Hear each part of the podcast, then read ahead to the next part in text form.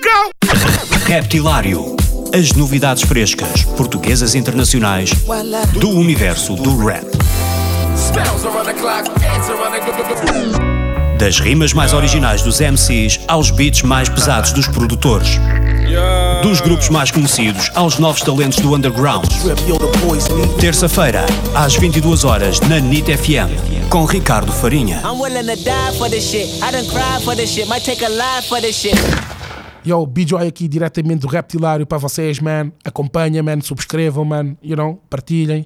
Apoiem. Let's go. No Reptilário desta semana tem comigo o B-Joy. Ele está nesta cultura hip hop há muitos anos eh, e tem um novo álbum para, para apresentar, já, já lá vamos. Mas eu, por acaso, B-Joy, eu queria mesmo começar. eh, Eu já- conheço o teu trabalho há, há vários anos, mas eu queria começar mesmo pelo teu, pelo teu início.